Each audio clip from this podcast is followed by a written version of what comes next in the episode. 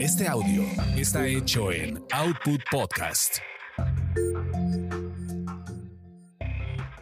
Bienvenidos sean a esta su orgasmería de barrio. Aquí lo chipotudo es parejo para todos. Mi nombre es arroba tulipán gordito y la banda que me respalda.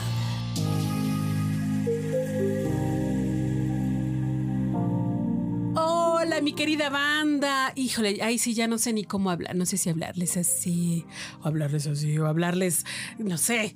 Resulta ser que hay una investigadora muy, muy importante de, de Alemania, de la Universidad de Göttingen. No sé si lo dije bien, pero no importa. Ella asegura que con el tono de voz se puede saber si una persona es promiscua o como lo de, ella lo dice de una manera muy bella, muy bonita, si tiene niveles más altos de sociosexualidad. Y todo esto según tu tono de voz, que porque si tienes un tono más grave, es porque tienes mucha testosterona y entonces eres bien promiscuo o promiscua. Y ya si te baja, ahora sí que si haces voz más chillona, este, pues eres menos promiscua. ¿Qué opina, doctora Elizabeth? Falso, totalmente falso. Yo tengo voz chillona y... Ah. Híjole. Y tengo mis valores de, testosterona normales.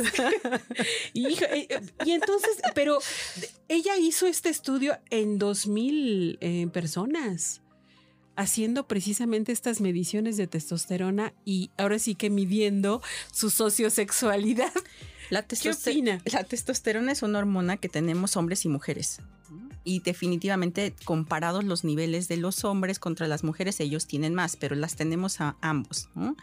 El cerebro masculino también está eh, es cierto que los hombres piensan más e-, en, sexo, ¿no? Que las mujeres.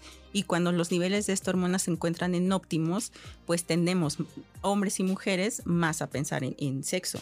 Entonces ahí lo que sería interesante es ver qué valores de, referencia tomaron para saber si era eh, promiscuo, no hombre o mujer al que se le realizó este estudio.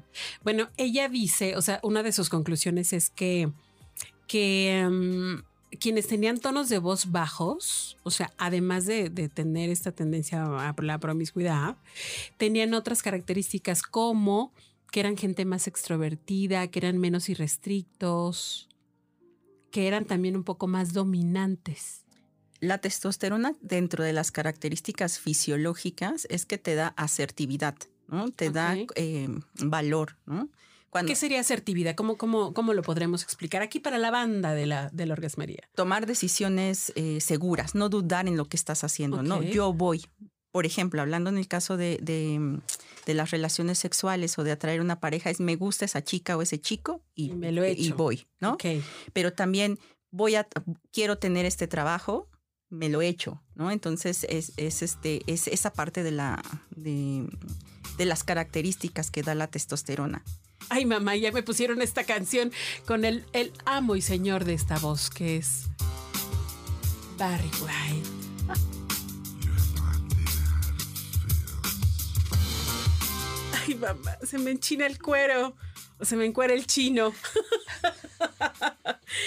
Pero entonces no es tanto que sean dominantes, sino que son más bien más seguras, más, sí, o sea, más asertivas. Exacto, no es que sean dominantes. Sí hay extremos patológicos en los que los niveles de testosterona pueden sobrepasar. Tipo Barry White, ¿no? Tipo, tipo White. Pero eh, no es que sean más dominantes, sino...